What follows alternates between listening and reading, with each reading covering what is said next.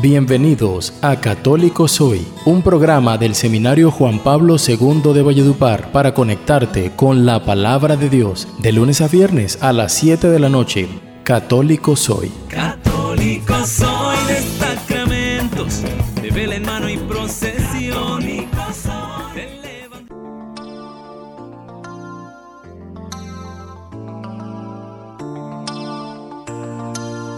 Sean todos bienvenidos a su programa Católicos Hoy, programa del Seminario Diocesano Juan Pablo II de la ciudad de Valledupar. Yo soy Luis Eduardo Rangel y es una alegría para mí poder acompañarlos hoy jueves 12 de agosto del año 2021, cuando se nos da nuevamente este espacio para compartir la palabra de Dios y también una enseñanza de la iglesia. Después de que compartamos la palabra, voy a hablarles, como les mencionaba ayer, del pecado original, de un tema que nosotros hemos escuchado muchas veces, pero que poco se entiende. Sabemos que es un pecado heredado, pero es necesario profundizar un poco más para conocer las consecuencias de este mismo pecado en la vida de cada uno de nosotros. Yo haré la introducción de este tema hoy y mañana, y esta realidad del pecado también la estaremos desarrollando la próxima semana.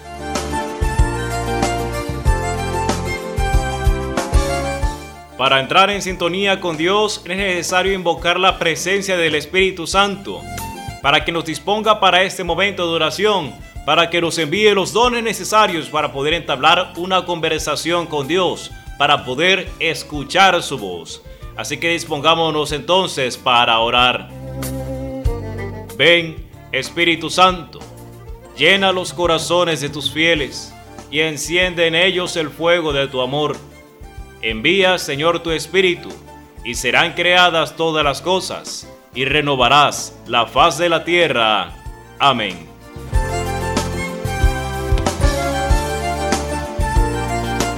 Entremos en sintonía con el Señor a través de la oración, pero también con el canto que quiero presentarles a continuación. Cristo Reina, del productor Jonathan Narváez, un productor de música católica que ha guiado a grandes artistas como Atenas Bénica, que ha guiado a muchas personas a componerle canciones al Señor y con sus producciones ha alegrado los corazones de los católicos. Cristo Reina, del productor Jonathan Narváez. Y cuando vuelva, vamos a compartir la palabra de Dios. Quédense con nosotros. Católico Soy. Católico soy de sacramentos, de vela en mano y procesión.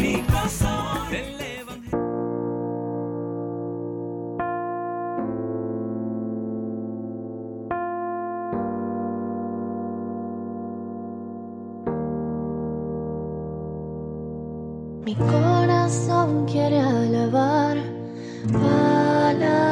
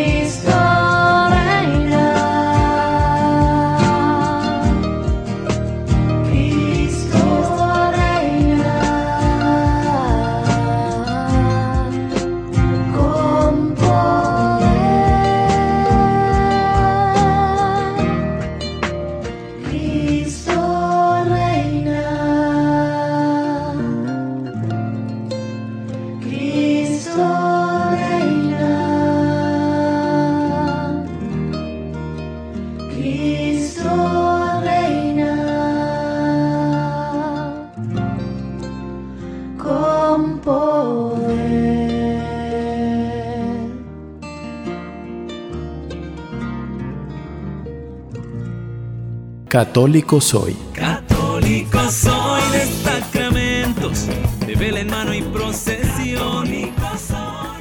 Mi corazón quiere alabar, alabarte. Mi corazón quiere adorar. Estoy de vuelta con ustedes después de haber escuchado esta hermosa canción, Cristo Reina, de la producción musical de Jonathan Narváez con la voz de Atenas Bénica.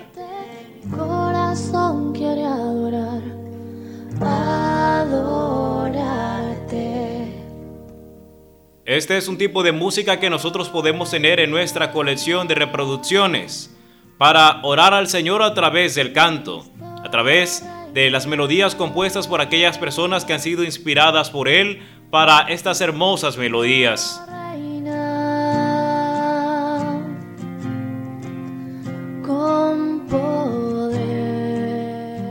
Pasemos ahora a la parte más importante de nuestro programa que es la escucha de la palabra de Dios.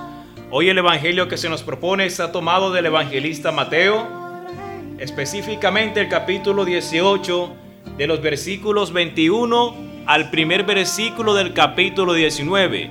Entonces sería Mateo 18, 21 al 19, 1. Dispongámonos entonces, pidiendo la presencia del Espíritu Santo, para que entre a nuestro corazón con su gracia y nos permita escuchar la palabra que Él mismo ha inspirado, ha dado a conocer a los hombres para su salvación.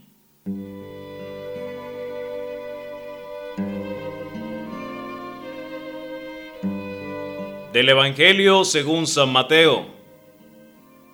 En aquel tiempo se le acercó Pedro a Jesús y le preguntó, Señor, si mi hermano me ofende, ¿cuántas veces tengo que perdonarlo?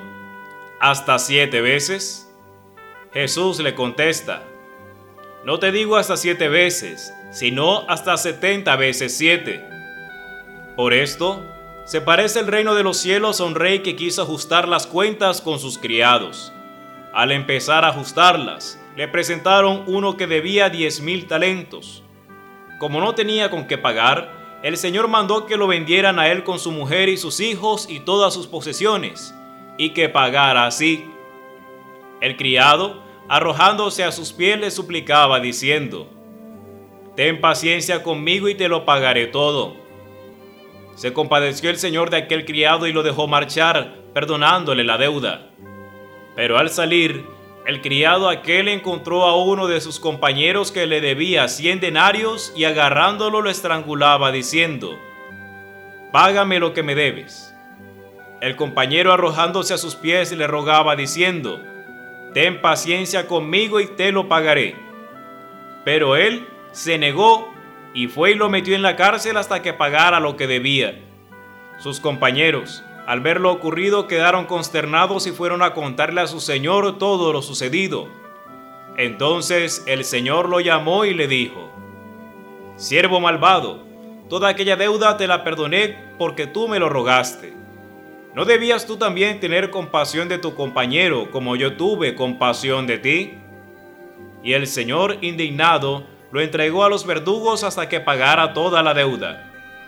Lo mismo hará con ustedes mi Padre Celestial si cada cual no perdona de corazón a su hermano. Cuando acabó Jesús estos discursos, partió de Galilea y vino a la región de Judea al otro lado del Jordán. Palabra del Señor. Gloria a ti, Señor Jesús.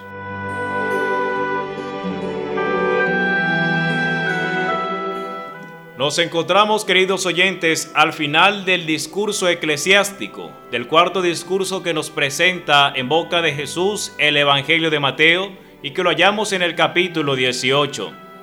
El pasaje de hoy finaliza el discurso eclesiástico diciendo que Jesús se fue de Galilea a Judea en la última predicación que realizará en esta región antes de subir a Jerusalén y padecer. Por tanto, nos hallamos ya en las etapas finales del ministerio público de Jesús. Pedro tiene una pregunta que hacerle a Jesús. Pero para nosotros poder entender el alcance espiritual de estas palabras es necesario entrar en el contexto.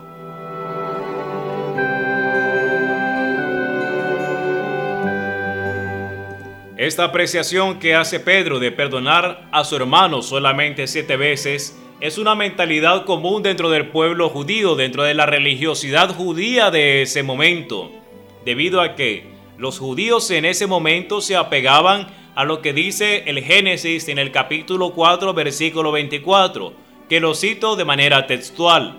Abro comillas. Caín será vengado siete veces mas lo será 77. Cierro comillas. Este pasaje lo que denota es una mentalidad en la cual la misericordia tiene un límite, pero cuando se habla de que será vengado 77 veces, significa que la venganza no tiene límites. Por tanto, lo que Jesús hace es darle vuelta a esta idea dentro del pensamiento judío de ese momento de que la misericordia tiene un límite, mas la venganza no. Al darle la vuelta a Jesús a este pensamiento, lo que dice en realidad es que la venganza solamente le pertenece a Dios y la que no tiene límites es la misericordia.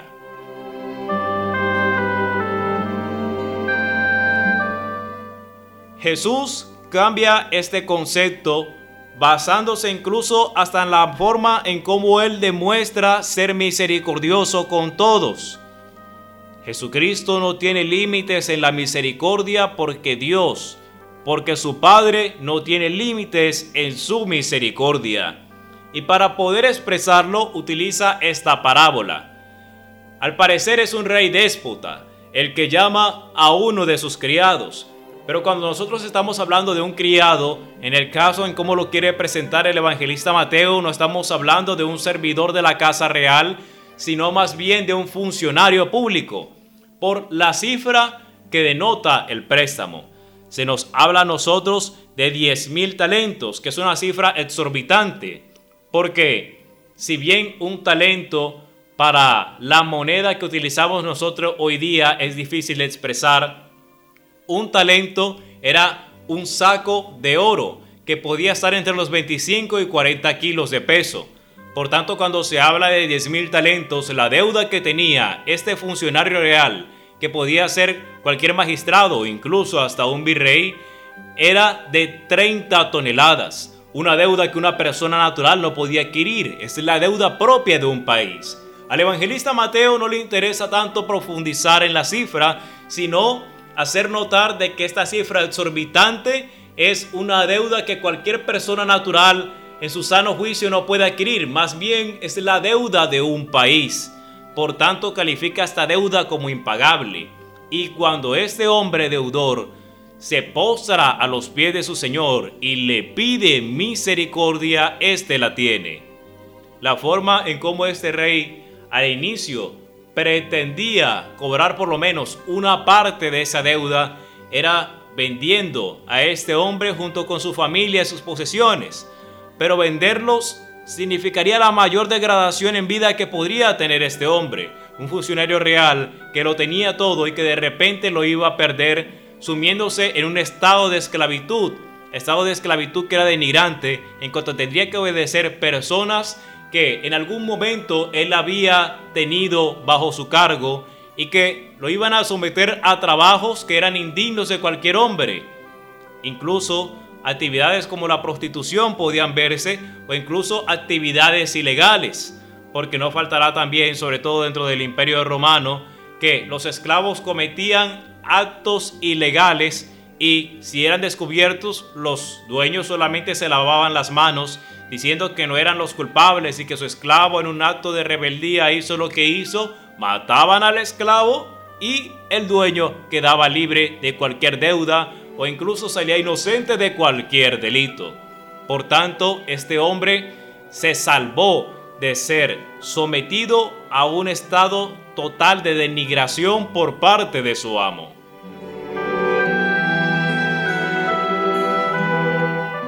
A pesar de haber experimentado esta misericordia, este hombre se encuentra con otro que le debe a él por la calle, como lo cuenta el Evangelio, una deuda de 100 denarios, que sería la representación de 100 días de trabajo.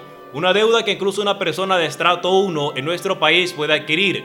100 días de trabajo. En nuestro peso a lo mejor serían 3 millones de pesos, que es la deuda que tienen gran número de personas en nuestra nación.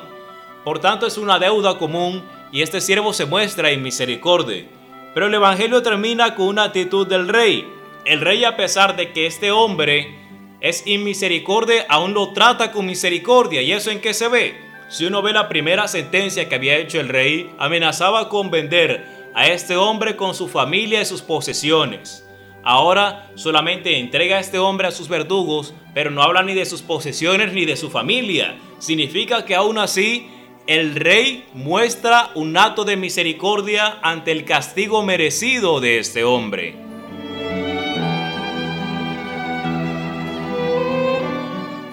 Para nosotros, queridos oyentes, ¿qué puede significar este pasaje? La experiencia de la misericordia de Dios la misericordia del cristiano, de cada uno de nosotros, debe radicar en que Dios ha sido misericordioso conmigo. Por tanto, aquí viene una pregunta que todos nosotros tenemos que hacernos constantemente. ¿Soy yo, eres tú, consciente de la misericordia que Dios ha tenido contigo y conmigo? ¿Somos conscientes de esa experiencia de la misericordia? Querido oyente, Solamente aquel que se le ha perdonado mucho demuestra mucho amor y mucha misericordia. Cuando nosotros somos inmisericordes o somos unos injustos conscientes o somos personas que no somos conscientes de cuánto nos ha perdonado Dios y por lo tanto sentimos el peso de nuestros pecados o nos hacemos de la vista gorda ante nuestras faltas.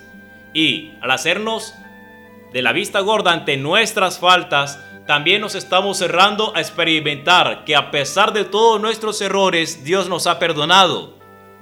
Jesucristo entregó la vida en la cruz, no solamente por los que pecaron en su tiempo, sino por los que lo harían en el futuro, en nuestro presente y en los años que vendrán. Es necesario que nosotros nos preguntemos hasta qué punto yo he experimentado la misericordia de Dios. ¿Tú te sientes perdonado por Dios en verdad? ¿Realmente sientes que Él ha perdonado tus culpas? Si no es así, presta mucha atención a esa situación. Aquel que no siente la misericordia de Dios es misericordia con los demás. Ten en cuenta esto. Ahí está una raíz, por no decir que la única, de que tú seas una persona a lo mejor que se deja llevar de la ira, que es rencorosa, que no acepta sus propios errores ni los errores de los hermanos. Pidámosle al Señor entonces que nos ayude a tener esta experiencia de la misericordia. Fue la experiencia de la misericordia la que ha tenido la iglesia en el pasado, la tiene hoy y la tendrá mañana. Fue la experiencia de la misericordia la que hizo distinguir la actitud entre Pedro y Judas. Judas no se sintió perdonado, no creyó en la misericordia de Dios y se ahorcó.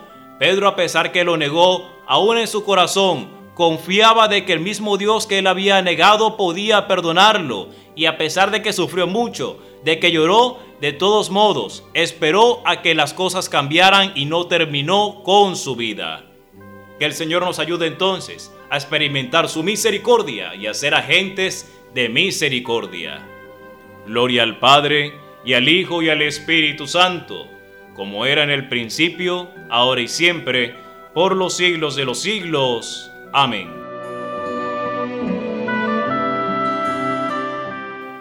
Vamos ahora al segundo corte musical de la noche, a escuchar una canción hermosa de la cantante Celinés. Quiero servirte. Quiero servirte de la cantante Celinés. Y cuando vuelva con ustedes voy a compartir la catequesis del día. Quédense con nosotros. Católico soy. Católico soy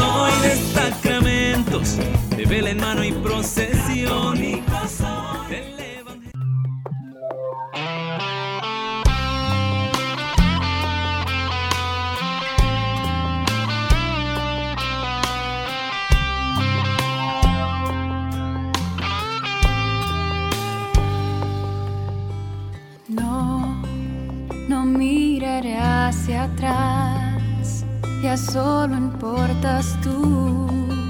Seguirte es lo que quiero yo.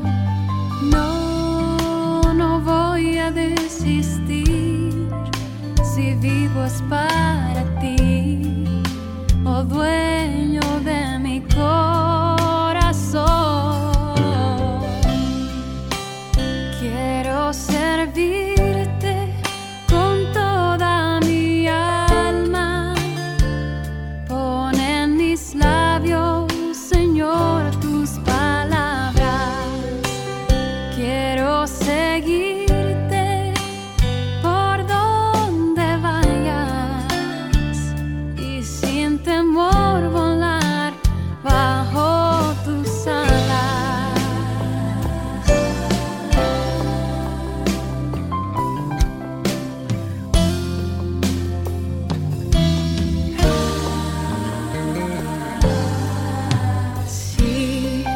Seducido tu amor. Quiero hacer mío tu dolor, como lo has hecho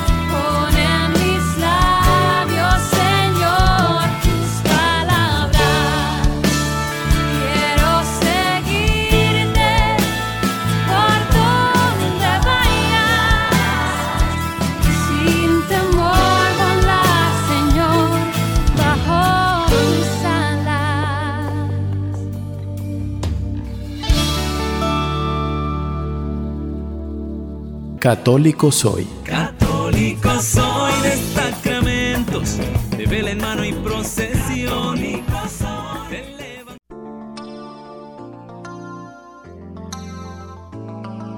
Estoy de regreso con ustedes para dar paso a la catequesis del día.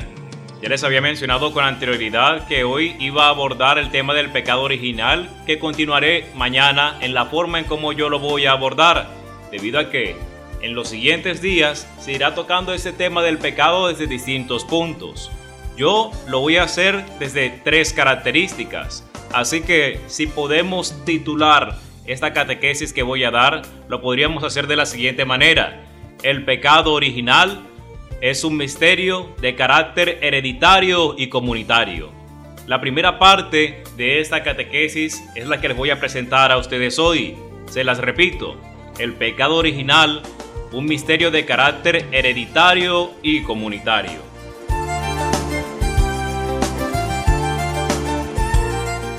Este tema del pecado original ha sido controversial desde siempre. Antes de que apareciera la escritura sagrada, las enseñanzas de la fe se transmitían de manera oral. Y el libro del Génesis nos da una muestra de que este tema del pecado original llevaba ya muchísimos siglos antes de que Jesucristo viniera al mundo dentro de las discusiones de la fe. El libro del Génesis, que es el primer texto que voy a citar, específicamente el capítulo 3, versículo 5, nos habla del aspecto de la caída. En este versículo, el autor bíblico nos describe la razón por la cual el ser humano cae en el pecado. Los ubico dentro del texto. Estamos en el jardín del Edén cuando la serpiente está tentando a Eva para que tome del fruto prohibido y el argumento que le da la serpiente es el siguiente. Es que Dios sabe muy bien que el día en que comieres de este fruto se te abrirán los ojos y serán como dioses. En este serán como dioses, autores como Gianfranco Rabasi describen que está la realidad del pecado original, que sería entendido como el pecado de apostasía, es decir, de la total negación de Dios en mi vida. Cuando se dice seréis como dioses, es la tendencia que tiene el hombre de desplazar constantemente a Dios y de colocarse él mismo en el lugar que le corresponde a Dios. Este pasaje del Génesis, capítulo 3, versículo 5, nos habla de esta realidad de la apostasía que hará eco en distintos textos de la Sagrada Escritura, como por ejemplo en el capítulo 14 del libro del profeta Isaías, versículos del 13 al 14, que también expresan esa misma realidad de la apostasía cuando el profeta dice, Tú que te habías dicho en tu interior, al cielo voy a subir, y por encima de las estrellas divinas voy a establecer mi trono, me sentaré en el monte de los dioses, allá por los confines del norte. Subiré las crestas de las nubes y me haré semejante al Altísimo. Aquí el profeta Isaías también está describiendo esta misma realidad, la tendencia del hombre de querer estar en el lugar de Dios, de querer sentarse él mismo en el trono de Dios y adorarse a sí mismo.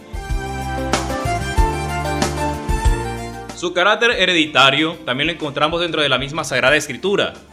Si nos ubicamos en el Salmo 51, versículo 7, el autor dice una cosa muy interesante. Mira que nací culpable, pecador me concibió mi madre. Significa que esta tendencia de querer ponerse en el lugar de Dios no solamente le sucedió a Adán y a Eva por tentación de la serpiente, sino que se fue transmitiendo de generación en generación, y esto nos lo confirma San Pablo en Romanos 5, versículos 12 y siguientes, que será un texto que abordaré de una manera mucho más amplia mañana, si Dios nos concede la oportunidad. San Pablo dice en la carta a los Romanos, capítulo 5, versículo 12, Por un hombre entró el pecado en el mundo, y por el pecado la muerte. Y así, la muerte alcanzó a todos los hombres, puesto que todos pecaron. Todo esto que les he dicho a ustedes es para demostrar una realidad. Cuando se habla de el pecado original, estamos hablando entonces de este querer tomar el lugar de Dios de parte del hombre y ha tenido una manifestación constante en la historia de la humanidad, incluso en la modernidad. Si nosotros miramos las características de Dios, nos daremos cuenta que son las características que nosotros queremos imitar. Por ejemplo, Dios es omnisciente, es decir, que lo sabe todo. Entonces, no faltará aquel que piensa que fuera de las ciencias no se puede decir más nada del universo. Eso es una tendencia a querer ser Dios. No porque la ciencia esté mal, sino porque se pone a la ciencia que es producto de la mente del hombre como aquello que nos puede llevar a la verdad y que fuera de eso no se puede decir nada. Otra característica de Dios, por ejemplo, el hecho de que Dios es inmortal, que no puede morir, y son comunes las historias de querer encontrar el elixir de la eterna juventud. Otra realidad, por ejemplo, de Dios, que es omnipresente, es decir, que está en todas partes, y son comunes hoy día el deseo de muchos de querer estar en todas partes a través de los medios tecnológicos, los hackers que quieren estar metidos en todo para poder conocerlo todo y controlarlo todo. Todos estos pecados al final tienen su origen en esta misma realidad del pecado original, en esta tendencia de querer ser Dios. Es importante que nosotros tengamos en cuenta esto. Nos estamos enfrentando hoy día a una cauterización de la conciencia del pecado, con todos estos movimientos de la nueva era, las idas al brujo, todo este esoterismo, toda esta magia que rodea al hombre, lo que se está perdiendo es la conciencia de que el mal vive en mi interior y que el pecado es una actitud que yo tengo frente a las cosas. Y al olvidarme de ello, lo que busco es el origen del mal fuera de mí. Entonces el mundo tiene que cambiar para que yo pueda mejorar, más no al contrario. esta realidad del pecado original nosotros debemos tenerla presente. Es el fundamento por el cual nosotros nos sentimos necesitados de Dios, porque es por su infinita misericordia que nosotros revertimos esta realidad del pecado original y bueno, será una cosa que ya comentaré en los días próximos. De esta manera llegamos al final de nuestra misión de tu programa Católico Soy del día de hoy. Muchas gracias por habernos acompañado. Pidamos la intercesión de la Virgen María. Bajo tu amparo nos acogemos. Santa Madre de Dios, no desprecie las oraciones que te dirigimos en nuestras necesidades. Antes bien, líbranos de todo peligro, oh Virgen gloriosa y bendita. Amén. Queridos oyentes, yo soy Luis Eduardo Rangel del Seminario Diocesano Juan Pablo II de la ciudad de Valledupar. Muchas gracias por habernos acompañado. Dios los bendiga.